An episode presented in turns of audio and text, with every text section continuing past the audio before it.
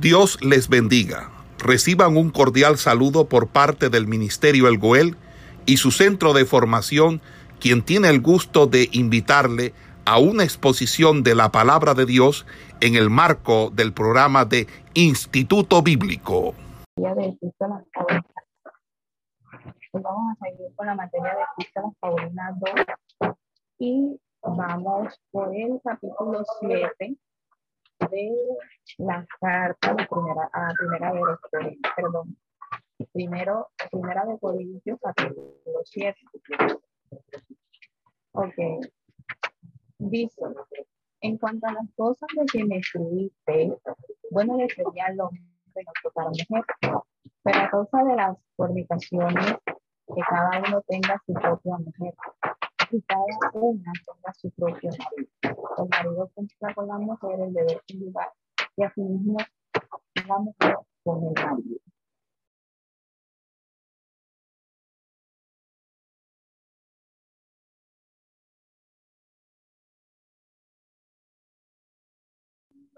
Ok, entonces dice en principio, en cuanto a las cosas que me escribiste, sabemos que a Pablo sabemos que a Pablo eh, le fue escrito, le fue escrito, a Pablo le fue escrita, pues, eh, o le fue escrito, no, perdón, le fue informado acerca de la situación que estaban viviendo los corintios, eh, pero también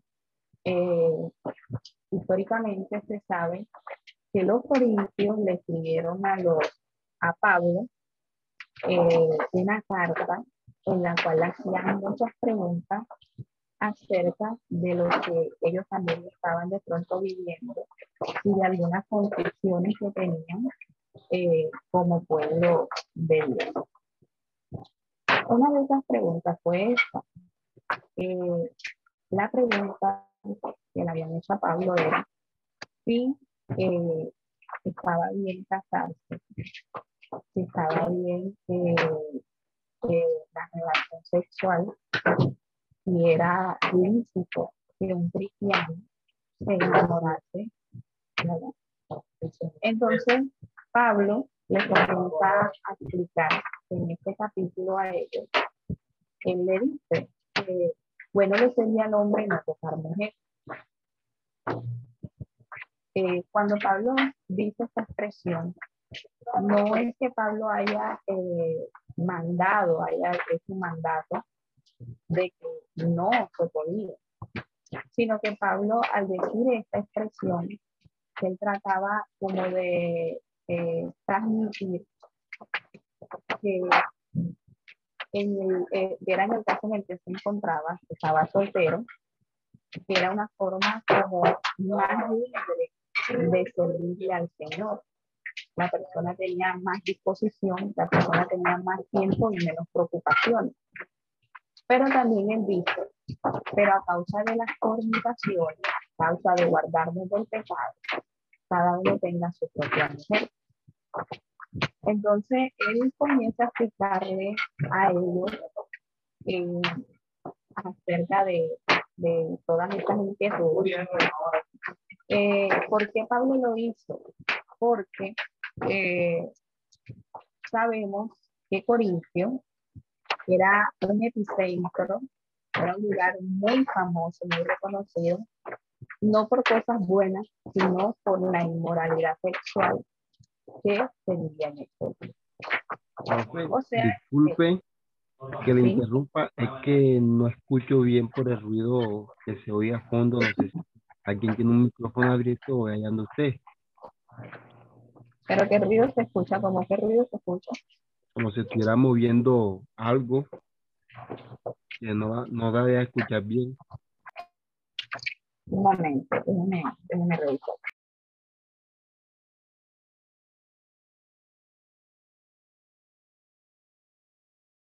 Diciendo en el capítulo en el capítulo 7 de Primera de Corintios, Pablo les está respondiendo a ellos unas preguntas eh, que ellos les habían hecho a Pablo. Entonces Pablo eh, les había dicho que eh, bueno le sería al hombre no tocar mujer.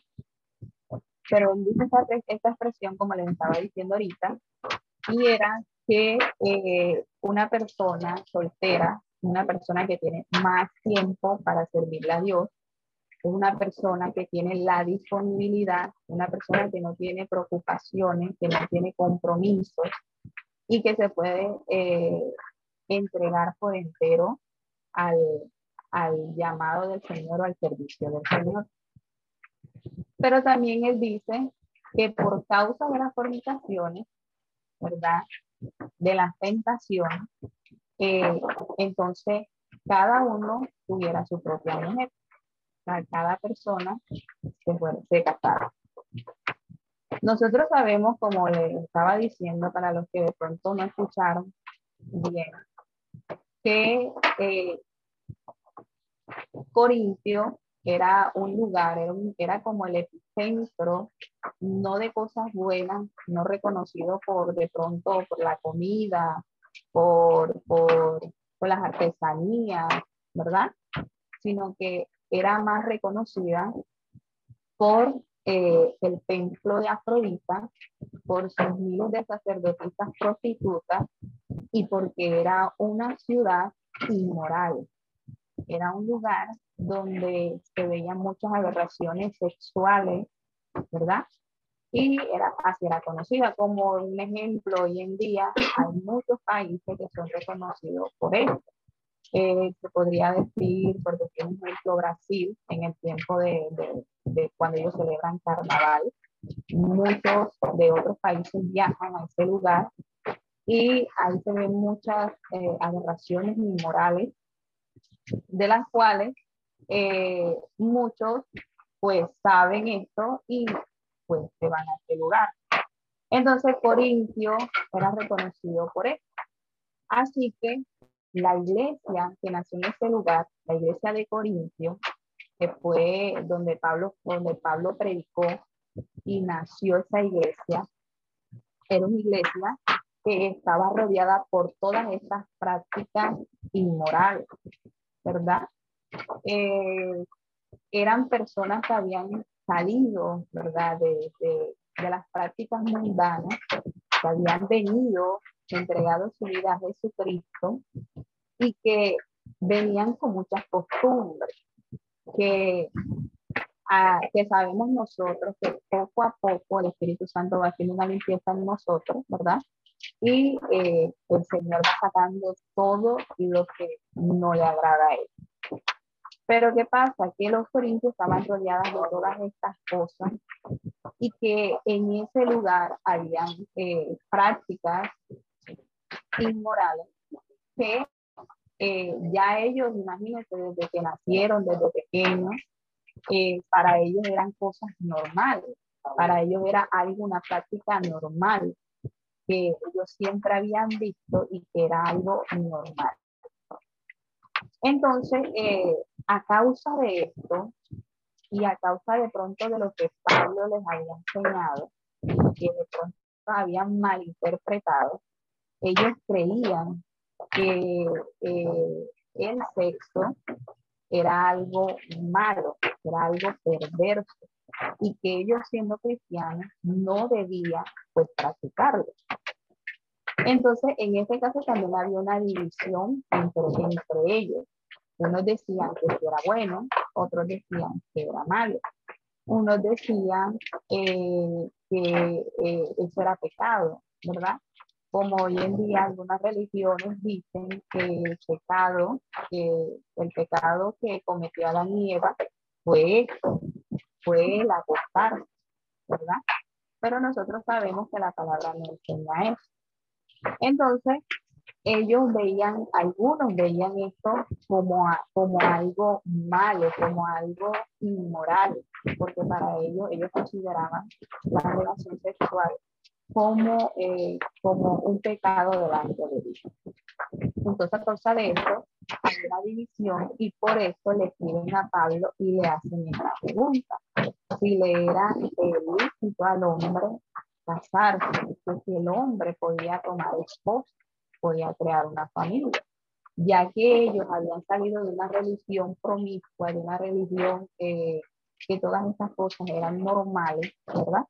Y que pues para ellos al venir a Dios, al conocer un Dios santo, un Dios eh, perfecto, pues creían que esto era malo.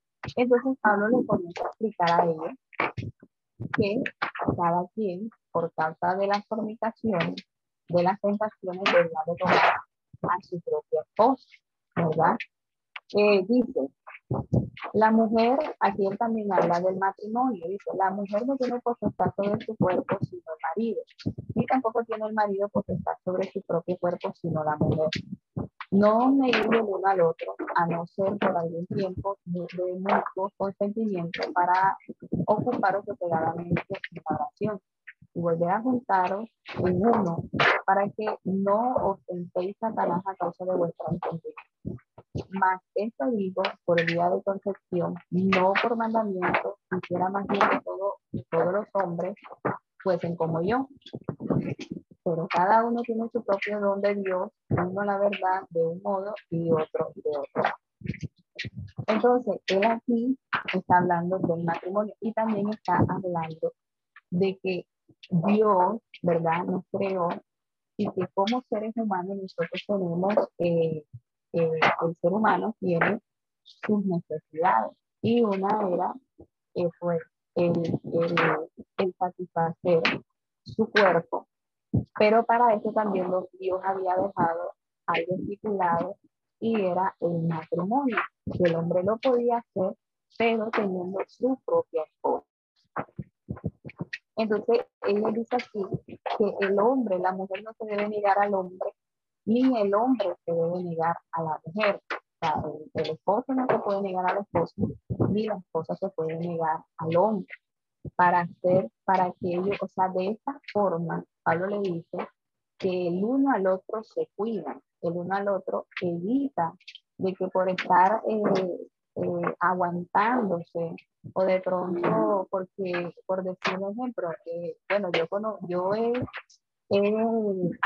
escuchado de algunas personas decir que esto es malo y tienen a su esposo y tienen a su esposa y dicen que esto es malo que de pronto la relación sexual es mala y comienzan a negarse al esposo comienzan a negarse a la esposa porque ven esta parte como algo malo, pero nosotros sabemos que cuando Dios hizo a a Eva, lo que el Señor le dijo a ellos era que se multiplicaran, ¿verdad? Y nosotros sabemos que eh, cuando Dios les manda a multiplicar, no era que ellos iban a plantar una semilla y iban a ser un ser humano. Cuando Dios manda a multiplicar a, a Adán y Eva a llenar la tierra, era que ellos, como esposos, pues iban a, a, juntar su cuerpo y de esta unión, ¿verdad? Como esposos, pues iban a, a, iban a obtener frutos a sus hijos, ¿verdad? Entonces, esto no es malo, esto es algo al contrario. De esta forma, el esposo o la esposa iban a sus cónyuges de que sean sentados por otro lugar. ¿Verdad? Porque nosotros sabemos que la palabra nos enseña que Satanás anda como león viviente buscando a quien devorar. Entonces, si la esposa se le niega al esposo, el esposo se le niega a la esposa, pues está colocando a su cónyuge en peligro de que Satanás lo, lo tiente y que, se puedan caer en la tentación a causa de estar, eh, eh, ¿cómo se llama?, de tenerlo eh, con esa incontinencia de aguantarse, porque de pronto llega un momento en que el hombre y la mujer se aguantan, pero va a llegar un momento en que su cuerpo pues van a ser despertados, ¿verdad? Y entonces va a llegar la tentación y pueden ser pues el blanco de Satanás para que caigan en él. Entonces, eh, Pablo les dice a ellos que bueno, que tengan mucho cuidado y que ellos como esposos se cuiden el uno al otro de esta forma para que no sean tentados. Entonces dice el versículo 8, dice, digo pues a los solteros y a las viudas que bueno les fuera quedarse como yo, pero si no tienen don de continencia, cásese pues, pues mejor es casarse que estarse quemando. Cuando Pablo dice que eh, digo pues a los solteros y a las viudas, que bueno les puede quedarse como yo. Sabemos que Pablo no se casó, Pablo fue soltero. Cuando él dice que bueno sería, pues, como le dije al principio, es una persona que tendría la capacidad, tendría la disposición y tendría el tiempo para servirle por completo al Señor. Pero a los que están ungidos en el matrimonio, y dice, pero dice, pero si no tienen don de continencia, cásense, pues mejor es casarse que estar demanda.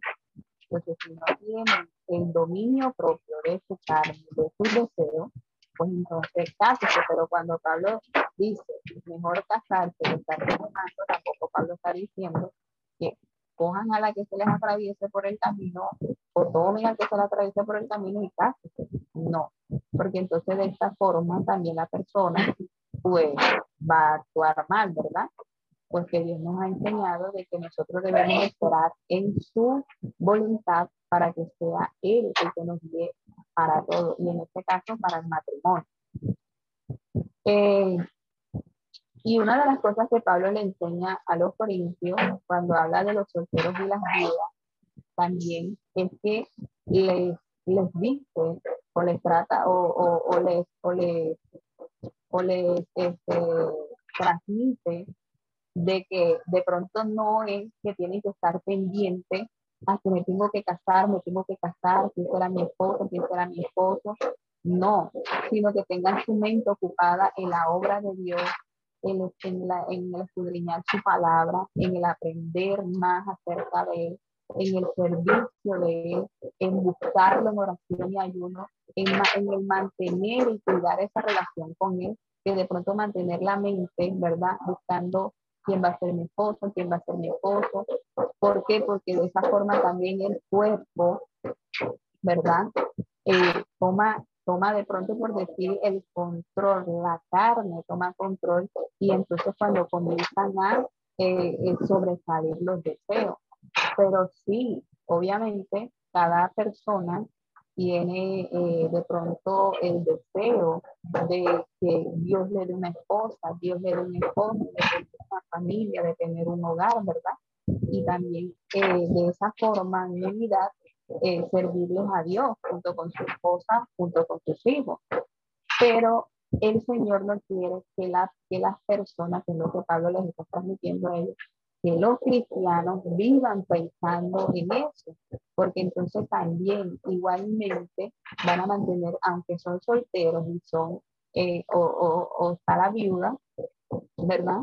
Este, este, ¿cómo se llama? Van a mantener la mente no ocupada en las cosas de Dios, sino ocupada en estar pensando en estos deseos carnales. Entonces, eh, Pablo le dice que cada quien acepte su situación ¿verdad? Que, que, cada uno acepte la situación en la que se encuentra, si se encuentran solteros, pues acepte esa situación y siga los caminos de Dios, siga buscando a Dios, siga trabajando en su obra, siga eh, eh, eh, formando y esa, esa comunión con Él. En cualquier momento, si nosotros darnos cuenta, el Señor nos puede sorprender, ¿verdad? Eso era lo que Pablo estaba diciendo. Por eso Pablo no de pronto fue que Pablo dijo, en un comienzo dijo, no, yo voy a hacer un uso y yo no me voy a cansar nunca, no. De pronto Pablo se metió tanto de lleno en las cosas de Dios, ¿verdad?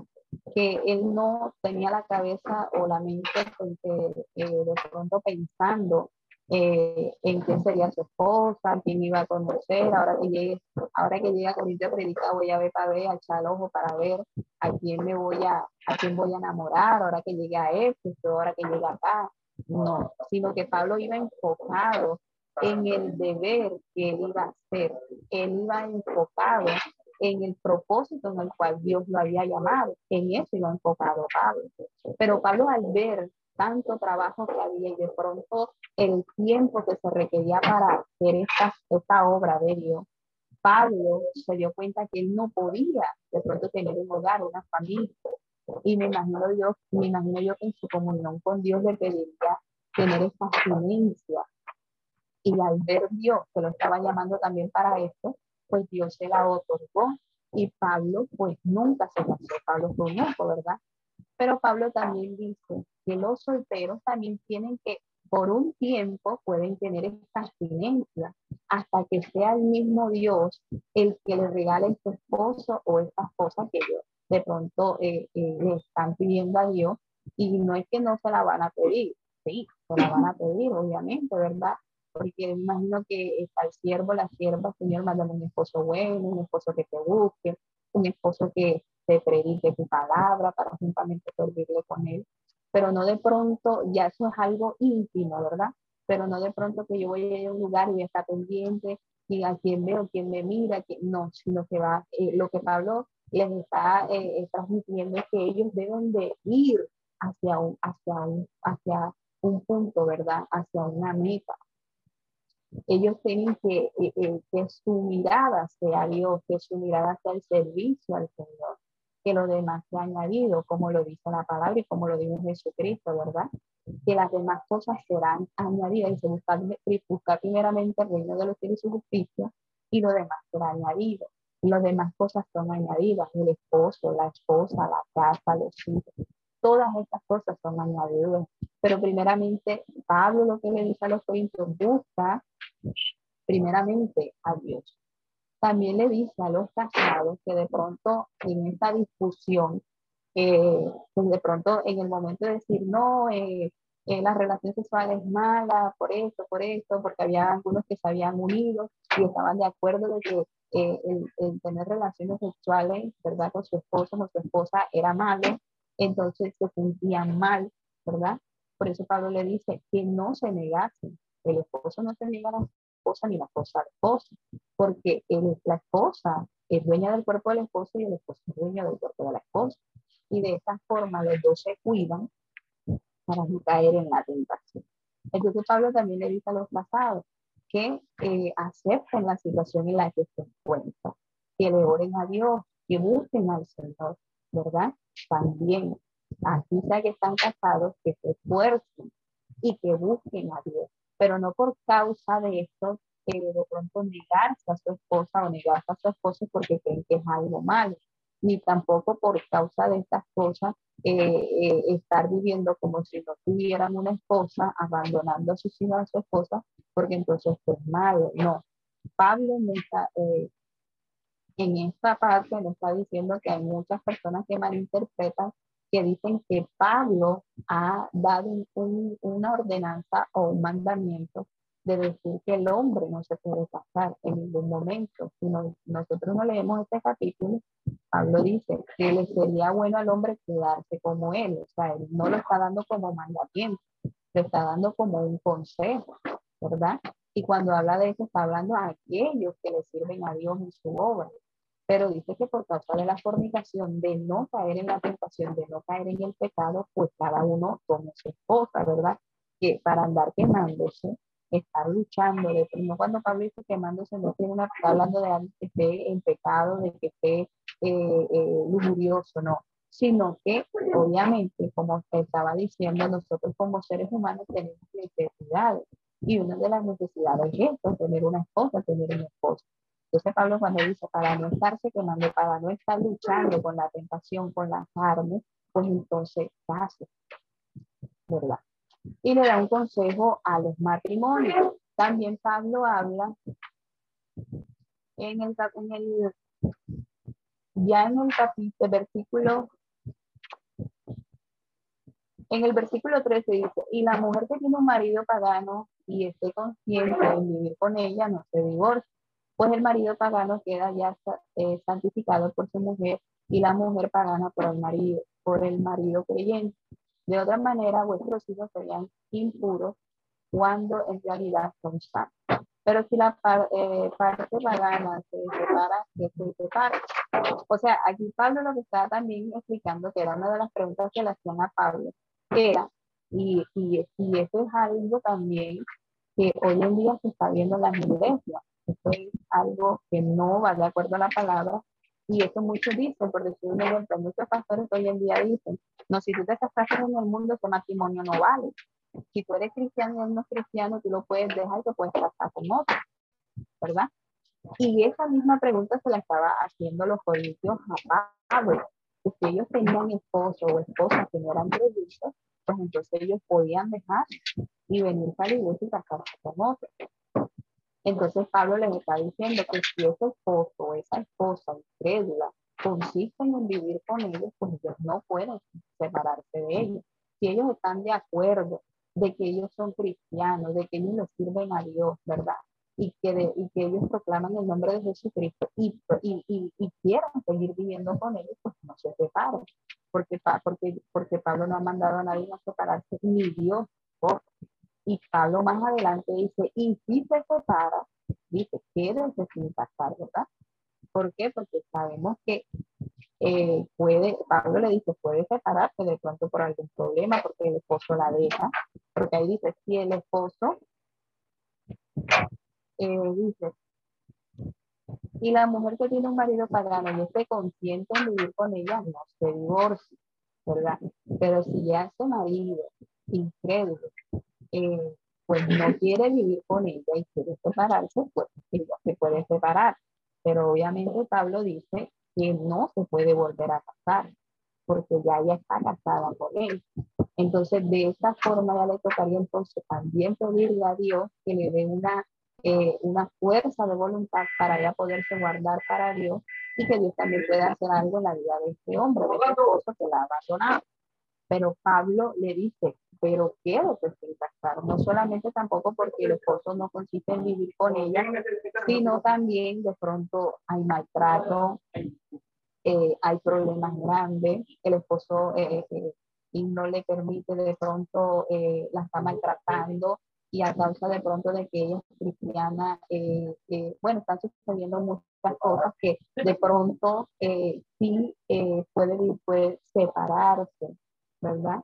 Y esperar en el Señor que haga la obra, pues sí lo puede hacer. Pablo, no, Pablo en ningún momento se le está oponiendo. Pero lo que sí Pablo eh, de pronto resalta es que no puede volver a casar, ¿verdad? Y Pablo en Romano explica que la mujer o el hombre que están casados pueden ser libres del yugo del marido o de la esposa es cuando este muere, o sea que la muerte lo único que hace ruptura de ese compromiso, de ese pacto, ¿verdad? Entre un hombre y una mujer en el casamiento es la muerte. Por eso Pablo le dice, no puede volver a casar.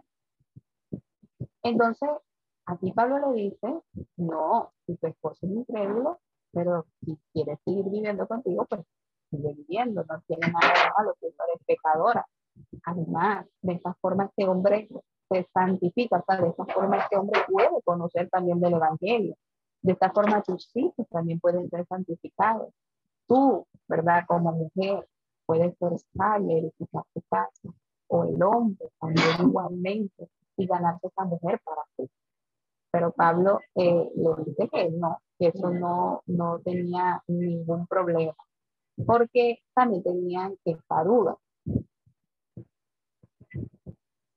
Entonces dice, eh, el 17 dice, por lo demás, que cada uno viva según la condición que el Señor le asignó, cada cual como era cuando Dios le llamó. Esto es lo que, lo que prescribo en todas las cosas. Que uno fue llamado siendo circunciso, que no lo oculte. Que otro ha sido llamado sin estar circuncidado, que no se circuncide la circuncisión no es nada y nada es tampoco la circuncisión. Eh, lo que vale es el cumplimiento de los mandamientos de Dios. O sea que Pablo le dice, si, lo si conociste a Dios estando casado, pues quédese así. Si conociste a Dios estando soltero, pues quédese así, hasta que sea la voluntad de Dios, ¿verdad? Porque todo lo que sucede alrededor de nuestras vidas solo es la voluntad del Señor y pues acepte la condición en la que usted ha conocido a Dios. Porque hay veces que llegan muchos a la iglesia y como le dije, eh, de pronto al conocer a Dios, quieren que su esposo, su esposa igualmente, y no quieren esperar de pronto el proceso y no quieren pagar el precio. Entonces llega un pastor eh, asalariado y le dice, no, pero si ese matrimonio no vale porque está en el mundo. No, tú te puedes divorciar porque eres un incrédulo, eres una cristiana, que eres una santa, no te puedes prohibir. Tú te puedes divorciar, te puedes casar con otro que sí te ama. Entonces, por esta causa llegan muchos, ¿verdad?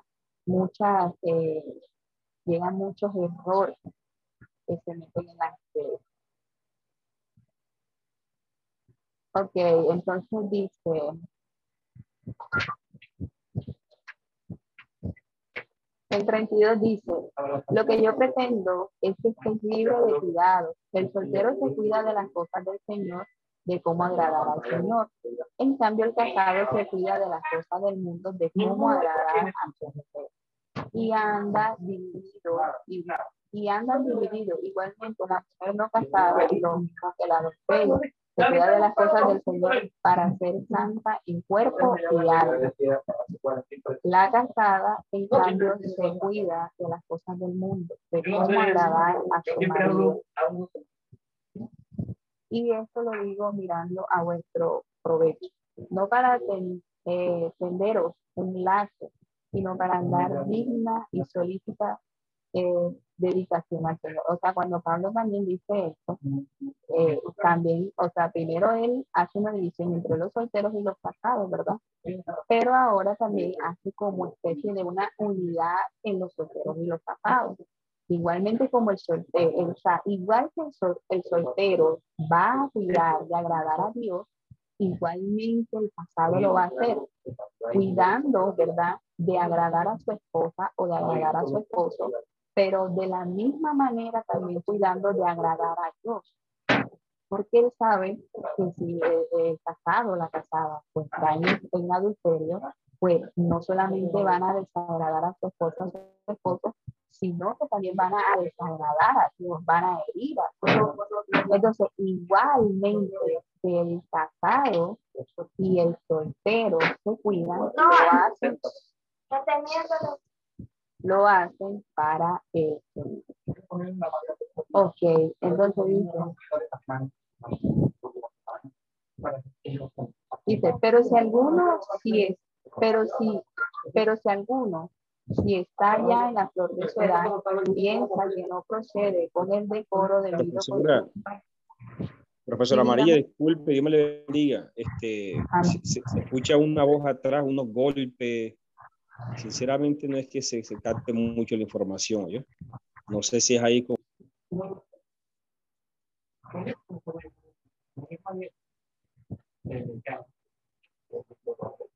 Dice, pero si alguno, si está ya en la flor de su edad, piensa que no procede con el decoro debido con su compañera y es conveniente enfrentarse a la realidad, haga lo que quiere, no peca, case.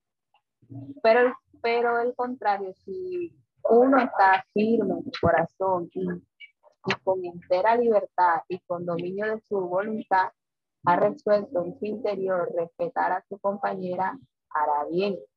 De modo que el que se casa con su compañera hace bien y el que no se casa hará todavía mejor.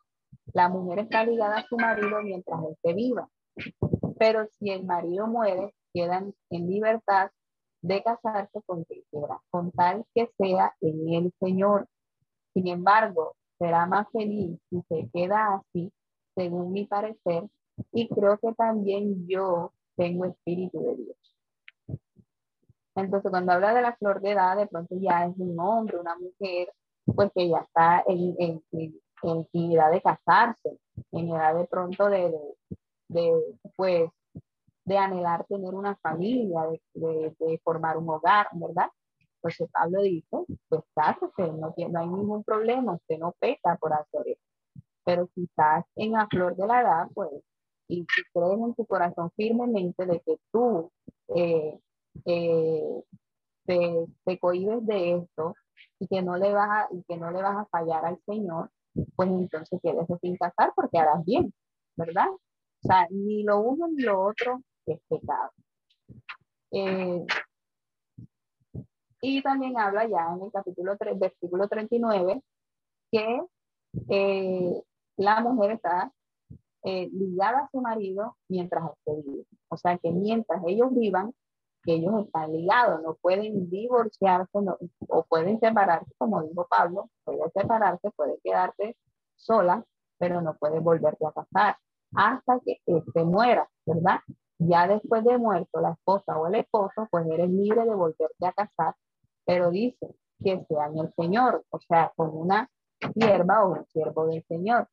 Sin embargo, Pablo a las viudas le dice que les fuera mejor quedarse solteras también a, a, las viudas. Les decía esto. ¿Por qué? Porque eh, no solamente las viudas eran las mujeres mayores, ¿verdad? No solamente quedaban viudas de pronto mujeres mayores ya de 70, 70, 80, sino también había mujeres jóvenes que eh, quedaban viudas también, quedaban solteras porque sus cónyuges habían muerto. Pero también él dice aquí que si estaba, que si de pronto el, cónyuge murió, era libre de casarse y eso no era malo siempre y cuando lo hicieran en Y al final él dice, Pablo dice que era su parecer, no lo dice como mandato, pero que era su parecer, que el hombre sería más feliz si se quedase así como él, como él estaba, soltero. Bueno, vamos a pasar al capítulo 8. El capítulo 8 eh, ya nos habla de los sacrificios a los ídolos, ¿verdad? Y dice, eh, comenzando, dice, en cuanto a los sacrificados a los ídolos, sabemos que todos tenemos conocimiento. El conocimiento envanece, pero el amor edifica. Y si alguno se imagina que sabe algo aún no sabe nada como debe saber. Pero si alguno ama a Dios, es conocido por él. Entonces, aquí esta parte eh, habla de lo sacrificado a los ídolos. En el tiempo de los corintios, ¿verdad? Y yo creo que hasta en nuestros tiempos, pues nosotros la verdad no sabemos de dónde viene la carne, de dónde viene la... Sea, nosotros vamos al supermercado y pues compramos, ¿verdad? Pero nosotros no sabemos si el, si el, el que tiene las redes, que las mata para, para, para, vender la carne, primero que la sacrifica algún ídolo, ¿verdad? Nosotros no sabemos eh, de dónde viene lo uno, de dónde viene lo otro, qué hicieron con eso, no sabemos. Por eso el Señor nos enseña a nosotros en su palabra que nosotros debemos de orar y santificar cada alimento, ¿verdad? para que sea Dios limpiándolo y santificándolo y podamos nosotros ingerirlo. Entonces, en el tiempo de los corintios, ellos sí sabían, porque, bueno, era una ciudad, y además de ser una ciudad pagana, una ciudad idólatra, y en los mercados, pues, primero, antes, ellos lo sabían, antes de, de pronto de vender la carne, ¿verdad? O los alimentos en el mercado, ellos lo ofrecían a los dios, a sus dioses. Ellos lo saben, más que todos los animales, los animales. Ellos iban al templo o a su, o a su lugar donde tenían su altar y sacrificaban el animal, derramaban la sangre lo sacrificaban a su Dios. Después venían y lo mataban, eh, perdón, después venían, lo descuartizaban y lo llevaban al mercado, a su negocio y lo vendían como carne para todos. En esta parte también hubo una división y fue una de las preguntas que también le hicieron a, Pablo acerca de los sacrificados a, a los ídolos. Entonces Pablo eh, les dice ¿verdad? Primero le comienza a hablar del conocimiento. Eh, él les dice que ya ellos tienen conocimiento acerca de los sacrificados a los ídolos. Dice, en cuanto a los sacrificados a los ídolos, sabemos que todos tenemos conocimiento. Pero también dice, hay un punto y dice después, el conocimiento envanece, pero el amor ese Pablo aquí habla del conocimiento, ¿verdad? Y habla del amor. Él le trata de decir a los corintios que el amor es más importante que el conocimiento. El conocimiento hace que nos sintamos bien y que creamos que somos importantes. Pero uno difícilmente puede desarrollar soberbia, actitud de saberlo todo, fácilmente podemos desarrollar eso, ¿verdad? Cuando creemos que lo sabemos. Muchas personas con opiniones firmes no están dispuestas a oír y aprender de Dios y de otros.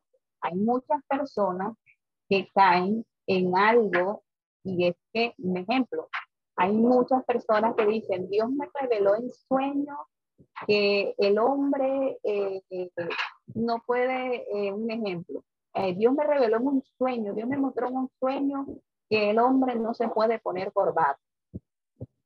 Y entonces cae en un danecimiento y dice que es un mandamiento de Dios y no quiere que otro le enseñe o no quiere escuchar la opinión de otro, sino se queda enfrascado en eso, que Dios le reveló y Dios mostró, y eso tiene que ser un mandamiento, ¿verdad? Entonces Pablo le dice esto a ellos. Había muchos que decían, no, eso es carne sacrificada a los, dioses. Entonces Pablo les comienza a hablar del amor, ¿verdad?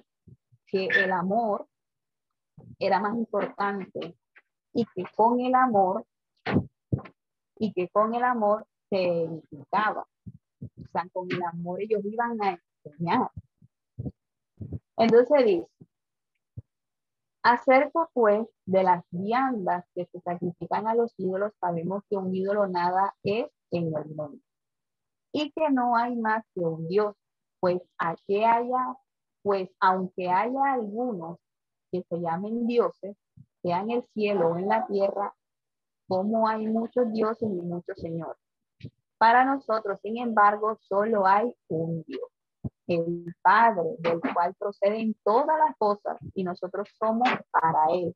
Y un Señor Jesucristo, por medio del cual son todas las cosas y nosotros por medio de Él. Entonces, Pablo aquí del versículo 4 al versículo 6 les está diciendo a ellos que todas las cosas en este mundo fueron creadas por Dios, ¿verdad? Y que fueron creadas para el sustento del ser humano. Entonces, aunque algunas cosas sean eh, de pronto eh, dedicadas, dedicadas a, a los dioses, algunos dioses, de todas formas, todas las cosas fueron creadas por el Señor. Y Pablo decía, bueno, eh, ¿qué, ¿qué, más van a comer? Y eso es lo que ustedes consiguen en el mercado, ¿verdad?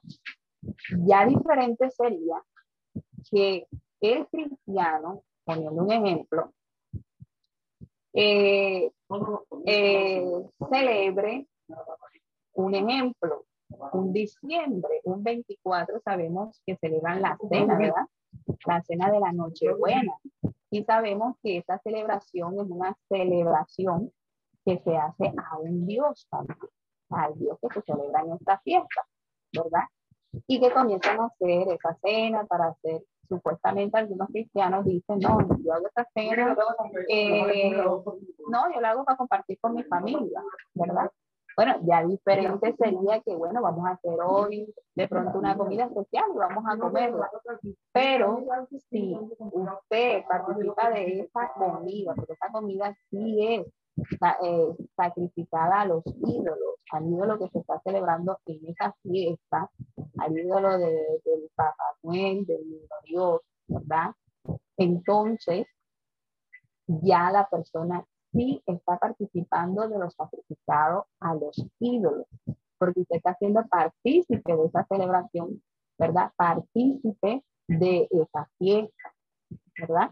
Entonces Pablo le dijo, Pablo les estaba diciendo, oye, si, si, pues si tú vas al mercado, o sea, tú no vas a ir al mercado y le vas a preguntar, venga acá, ¿quién sacrificaste en esta carne? A la Virgen del Carmen, al Divino Niño, a, a, este Dios, al otro Dios. No, ¿verdad? Tú no vas a ir preguntando eso. Tú vas y pues tú vas a comprar tu carne y en la casa pues tú vas a orarle a Dios y la vas a preparar.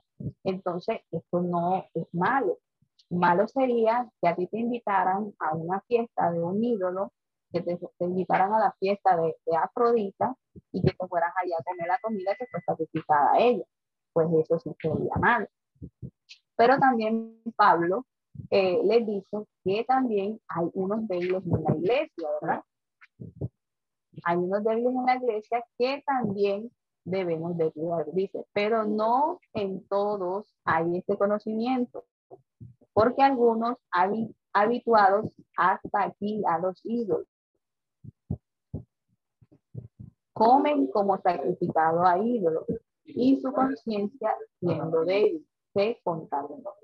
O sea, Pablo lo que les dice es, hay personas que no tienen este conocimiento como ustedes, hay personas que no son maduras como ustedes, hay personas que vienen entrando a la iglesia y que apenas están comenzando a, adquirir este conocimiento. Entonces usted no puede de pronto ir y hacerle pasar, pasar pena al hermano, ¿verdad? Al que está comenzando, al que todavía no está ni siquiera fundamentado bien en el Evangelio, y usted decirle que es un pecador porque está siendo partícipe de esta fiesta o de, esto, de estas comidas sacrificadas a ídolos sino que usted en amor, con amor, teniendo el conocimiento, no se envanece, se queda mejor que otro, sino que teniendo conocimiento y también teniendo el amor de Dios, usted pueda sabiamente enseñarle, ¿verdad?, acerca de estas cosas. Entonces dice, si bien la vianda no nos hace más aceptos ante Dios, pues ni por, ni, pues ni por qué comamos seremos más, ni porque no comamos seremos menos. Pero mirad que esta libertad vuestra no venga a ser tropezadero para los débiles. Entonces aquí está hablando de otros débiles, hablando de aquellos que tienen de pronto esto, eh, eh, se llevan de pronto eh, esta, este mandamiento, se lo llevan muy a pecho y que de pronto dicen muy participó, o sea, no, entonces dice, a causa de estos débiles, pues tú también, si ves necesario el, el cohibirte de, de, de, participar de esos alimentos que ellos creen que son, que son eh, sacrificados a ídolos, pues entonces también eh, pues no lo hagas, no lo comas, para que ellos no sean apartados, sino para, que, para cuidar al débil. Dice, porque si alguno te ve a ti que tienes conocimiento sentado a la mesa en un lugar de ídolo, la conciencia de aquel que es débil no será estimulada a comer de los sacrificados a los ídolos, ¿verdad? Entonces él dice, aquí, eh, vamos a poner un ejemplo, bueno, hoy en día ya esto no, no, no se ve así, pero imagino que hace en ese tiempo, si veían un ejemplo, un cristiano sentado en un restaurante chino, ¿verdad? Donde sabemos que, eh, pues, hay, estos chinos tienen otra religión, entonces, hay un, ah, pero el loco, entonces yo también, entonces ellos iban al extremo, ¿verdad? No solamente de comer, de comprar, sino de participar de la fiesta. Entonces Pablo también dice que se cuidarán de esto por causa de los débiles. Dice, y por el conocimiento tuyo se perderá el hermano débil, porque en Cristo murió. De esa manera, pues pecan, pecando contra los hermanos e, e viendo su débil conciencia, contra Cristo pecáis. Por lo cual, la comida le es a mi hermano ocasión de caer, no comeré carne jamás. Pero no poner tropiezo a mi hermano. ¿Ok? Entonces, aquí Pablo da este consejo. Eh, hay que, él decía que pues tenían que tener cuidar a aquellos débiles hasta que fueran fundamentados en el conocimiento, porque, y no solamente acerca de los alimentos, ¿verdad? Sino también acerca de otras actividades o de otras, eh, de otras acciones o, o accionar en los cristianos, ¿verdad? Porque hay muchos que cuando llegan al Señor, pues creen que los cristianos son un ejemplo, son santos y nunca fallan, nunca pecan. Entonces, cuando ven una falla en alguien, entonces se debilitan y lo que hacen es apartarse o seguir en iglesia, pero seguir practicando el pecado. Por eso nosotros, como cristianos, como maduros en el Señor, como ancianos en el Señor, debemos de tratar delante de los que son más débiles, delante de los que no han madurado todavía en el Señor, tener eh, un accionar de ejemplo y de testimonio para ellos, para que nosotros seamos un ejemplo a seguir. Eh, vamos al capítulo 9, a ver si estos minutitos nos da tiempo para desarrollar.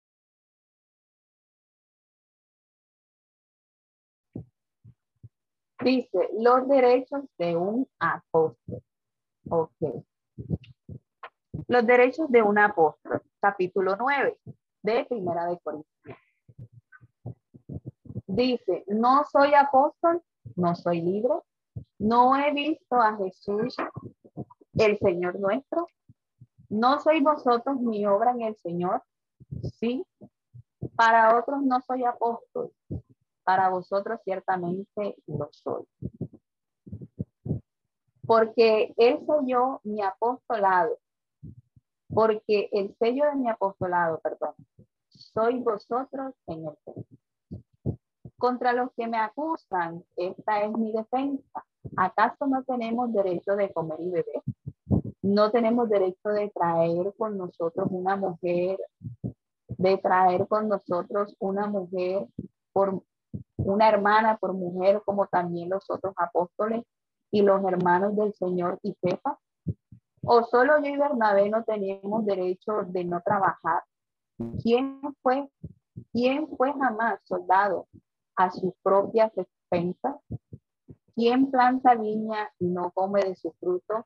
¿O quién apacienta el rebaño y no toma de la leche del rebaño?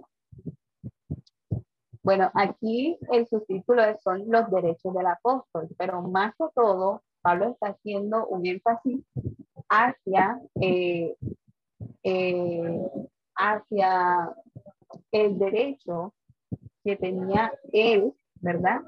Como un servidor de Dios. O sea, eh, acerca de que él podía recoger frutos, ¿verdad? O tener provecho de las ofrendas y que se recogían. Entonces, del versículo 1 al 14, se dice como una separación. Pablo habla, porque él ahí menciona a Bernabé y se menciona a él. Entonces, se supone que entonces Bernabé estaba en esa ocasión con él haciendo esta obra, ¿verdad? Como, como lo dicen ellos, que ellos fueron apartados, ¿verdad? Por el Espíritu Santo para el servicio al Señor. Entonces, Pablo aquí lo que está diciendo es que él o él con Bernabé o ellos no eran menos que los demás. ¿verdad? Cuando habla de los hermanos de Jesús, cuando habla de Cepas, que es Pedro, cuando habla de los demás apóstoles, él estaba diciendo que ellos no eran menos que, que ellos, ¿verdad? También está hablando del sello del apostolado que fue hecho por el mismo Jesucristo cuando tuvo la experiencia en eso, ¿verdad? Y eh, dice que igualmente que igualmente a ellos él tiene derecho, tiene derechos como apóstol, ya que él hace referencia a que todo trabajo, ¿verdad? Eh, o toda siembra tiene un fruto, tiene una cosecha y que todo trabajo, ¿verdad? Tiene eh, un beneficio. Eh, también dice, habla sobre el derecho a tener una esposa. Cuando Pablo dice en el versículo en el versículo, creo que en el versículo 4 dice, cuando acaso no tenemos derecho de comer y beber, no tenemos derecho de traer con nosotros una hermana por mujer, como también los otros apóstoles y los hermanos del Señor y sepa, ¿verdad? Él dice que él también, pues, eh, si él quería, y Bernabé, pues ellos podían tomar a una mujer, a una hermana en el Señor, a una sierva, y la podían tomar como esposa, que a ellos no se les había prohibido esto, porque igualmente tenían derecho como todos.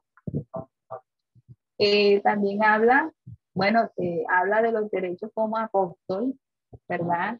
Eh, cuando dice, ¿acaso no tenemos derecho de comer y beber? ¿No tenemos derecho de contraer matrimonio? Eh, ¿O solo yo y Bernabé no tenemos derecho de no trabajar? ¿Verdad? Eh, pues, pues, sabemos, bueno, nosotros sabemos, eh, según la historia y según la Biblia, Pablo trabajaba. Pablo tenía un negocio de armar, de armar tiendas, ¿verdad? y Pablo donde iba trabajaba. Pero ya sabemos que con el pasar del tiempo, eh, al igual que Pablo, pues no se gastó a causa del servicio al Señor, pues Pablo también se dio cuenta que el trabajo eh, ya no le estaba, eh, le estaba quitando el tiempo para, para con el servicio a Dios, a, la obra que Dios, al Espíritu Santo le había llamado. Entonces, ¿qué pasa? Y esto más adelante también Pablo se lo va a reclamar a los corintios, y era que los corintios, eh, ellos tenían un corazón duro, un corazón duro para dar, para dar para la obra de Dios, ¿verdad? Y cuando no eran cristianos e iban a los templos de sus dioses paganos, pues eran unas personas dardosas, porque eran sacrificios de animales, de fruta, ¿verdad? Daban dinero, oro, joyas, ¿verdad? Porque eso era lo que demandaba sus dioses. Pero al conocer al Señor, eh, comenzaron a tener de pronto esta, esta dificultad de, de, tener un corazón duro hacia la obra del Señor. Y de pronto sí, recogían alguna, algún dinero, pero no era eh, como de pronto en otros lugares, como en esos que, hay muchos lugares que reseñan, donde muchos vendían lo suyo, ¿verdad? Sus casas, eh, daban lo que tenían para dárselo a los, a los apóstoles, y no solamente para dárselo a los apóstoles, sino también para ayudar a los pobres, a los necesitados. Los corintios tenían, eran diferentes, tenían un corazón duro. Y eh, estaba, eh, habían unas críticas acerca de Pablo y Bernabé, ya que ellos trabajaban y eh, pues ellos predicaban y es lo que a veces algunas personas, algunas, algunos lugares tienen también ese, mismo, ese mismo carácter o accionar como los corintios, que de pronto creen que porque una persona trabaja, ¿verdad? Un siervo trabaja y, y va y, y, de pronto está haciendo la obra, no tiene necesidad de nada, ¿verdad?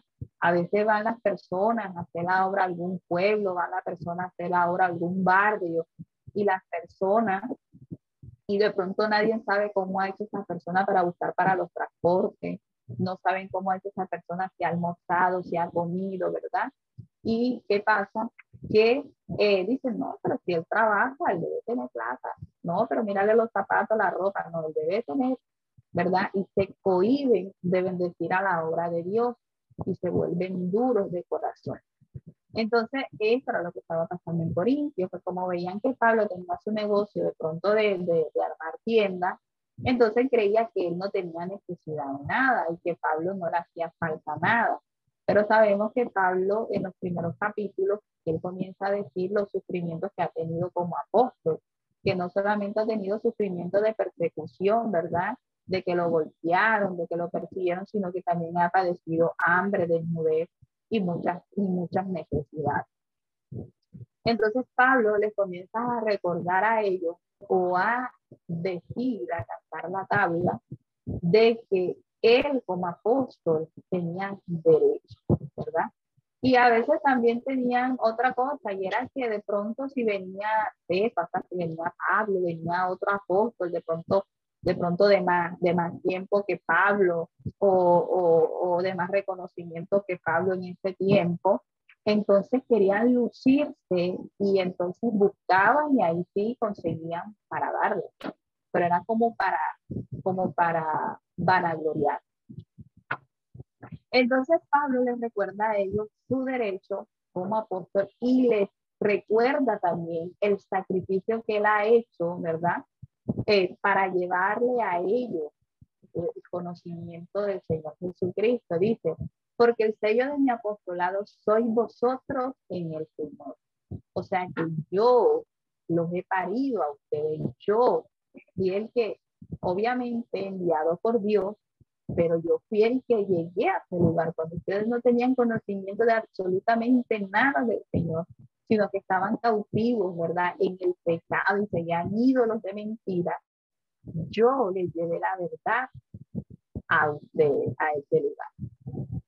Entonces dice, digo esto solo como hombre, ¿No dice esto también la ley?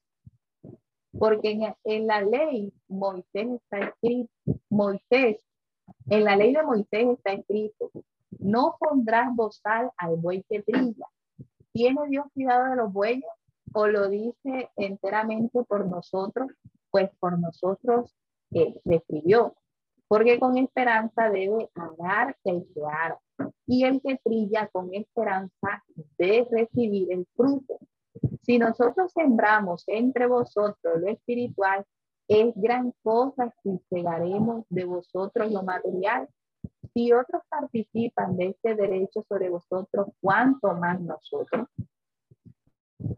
Entonces, cuando Pablo hace la expresión de que no ponga bozal al güey que trilla, en el versículo 9, hace referencia también a la parte que dice la Biblia que el obrero es digno de su salario, ¿verdad? Cuando él, él decía, esa es una expresión y era algo que sucedía cuando aquellas personas tenían tierras y araban con bueyes y venían y le colocaban unos bozales a los bueyes en su boca para que a medida que fuera trillando y se caía el trigo al piso y el buey se lo iba a comer, ellos evitaban esto poniéndole un bozal, un, un tapaboca, un trapo en la boca para que el buey no comiera.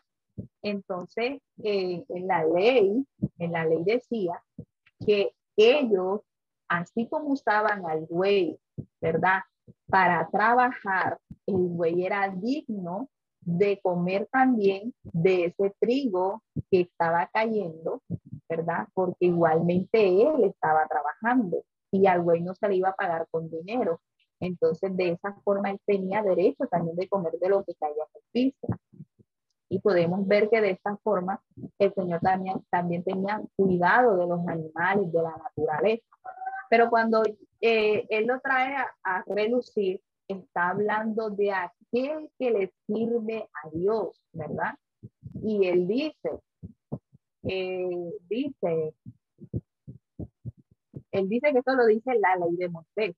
Y dice, o lo dice enteramente por nosotros, pues nosotros, por nosotros se escribió, porque con esperanza debe arar el que ara y el que trilla con esperanza de recibir el fruto, ¿verdad?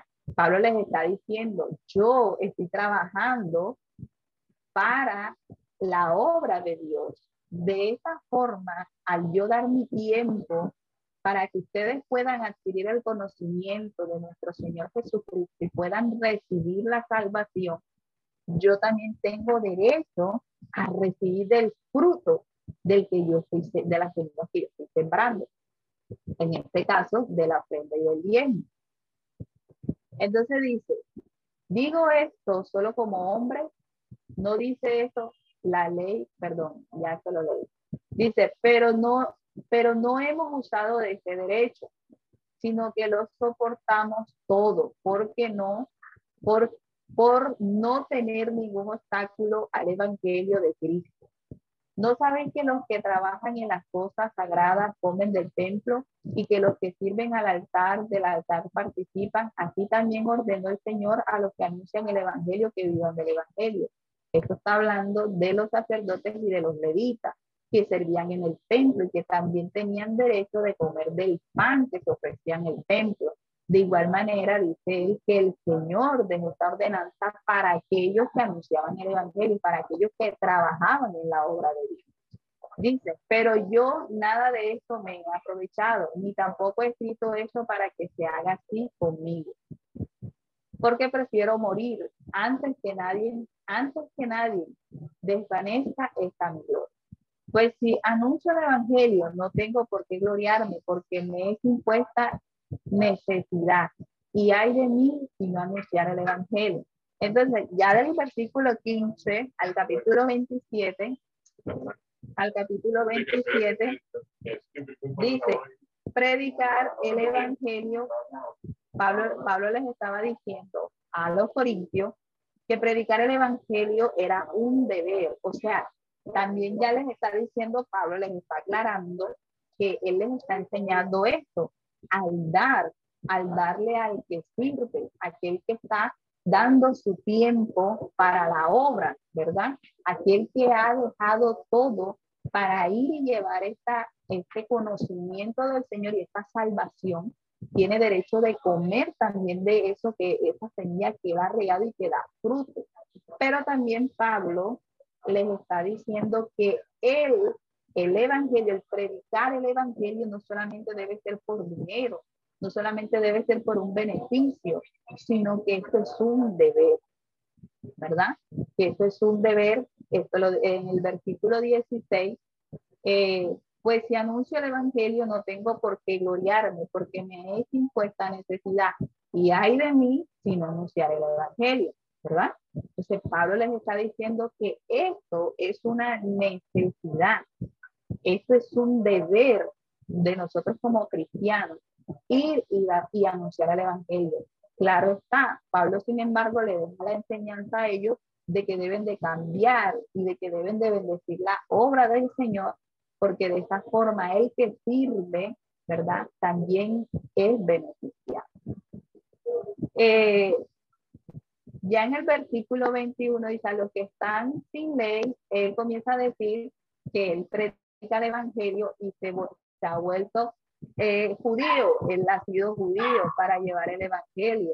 En el capítulo 21 dice, a los que están sin ley, como si yo estuviera sin ley no estando yo sin la ley de Dios, sino bajo la ley de Cristo.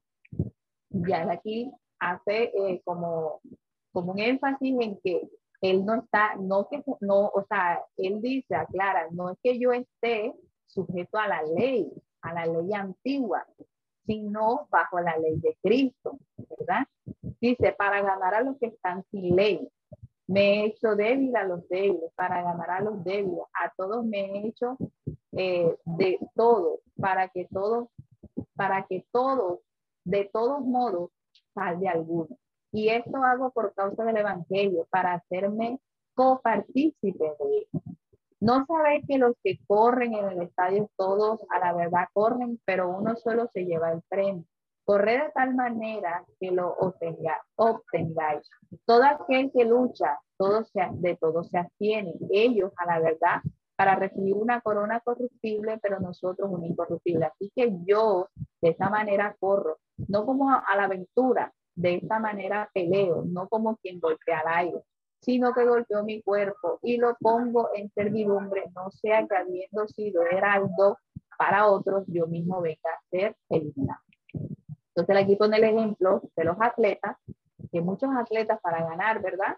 Para ganar la, la copa, la medalla, la meta, ellos se cohiben de muchas cosas, muchos se cohiben de tomar alcohol, muchos se cohiben de comer alimentos malos, comienzan a comer, alimentarse de una manera sana, se cohiben de muchas cosas, de no dormir, de no acostarse tarde, de dormir temprano, de, de tomar vitaminas, bueno, se cohiben de muchas cosas que quizás para muchos es algo eh, de pronto de satisfacción, pero que para otros no lo es, Entonces, eh, él dice que el atleta pues eh, hace sacrificio para poder adquirir, ¿verdad? Una corona, para poder adquirir eh, una medalla.